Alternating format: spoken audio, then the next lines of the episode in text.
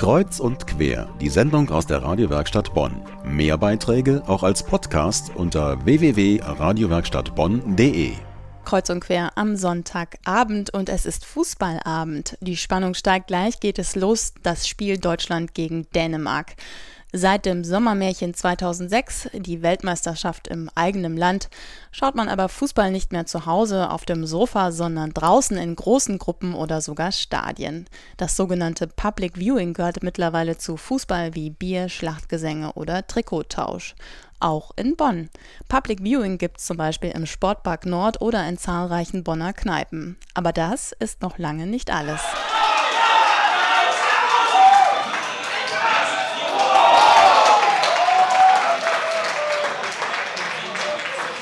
So hört sich Public Viewing im Kapitelsaal der St. Remigius Kirche an. Ja, Sie haben richtig gehört, Public Viewing gibt es auch in vielen Kirchengemeinden. In St. Remigius öffnet die katholische Hochschulgemeinde zu jedem Spiel die großen Pforten.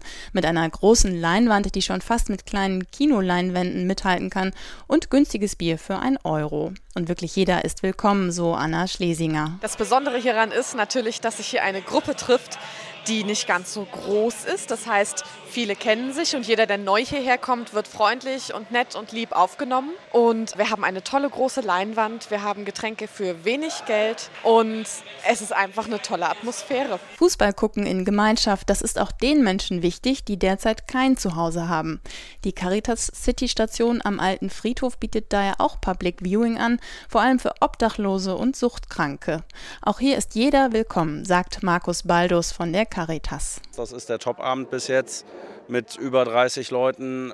Am Anfang lief es zwar schleppend, aber es spricht sich halt rum. Hier kann jeder hinkommen. Jeder, der da Lust zu hat, kann, hier, kann sich hier ein Bierchen trinken, Fußball gucken und einen schönen Abend verbringen. Fachsimpeln, Bier trinken und gemeinsam jubeln. Für die Besucher der City-Station ist das Public Viewing ein wichtiges Angebot, das so manchen aber auch nachdenklich macht. Ich fand es insoweit okay, obwohl man sich bewusst machen muss, hier sind die Ärmsten der Armen. Menschen, die teilweise auf der Straße leben, in äh, sozialen Verhältnissen, die sehr spannungsgeladen sind, erleben Millionäre, wie sie den Ball hin und her schieben. Ne? Und das hat mich doch manchmal auch zum Nachdenken angeregt, ob man nicht die Millionäre ein bisschen weniger bezahlen sollte und vielleicht ein bisschen abgeben sollte. Ich komme zehn Jahre hier schon auf dem Platz. Mir gefällt die Atmosphäre hier eben gut.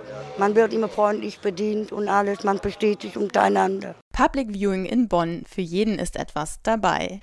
Bleibt nur noch zu klären, wie geht es denn eigentlich heute aus, das Spiel Deutschland gegen Dänemark.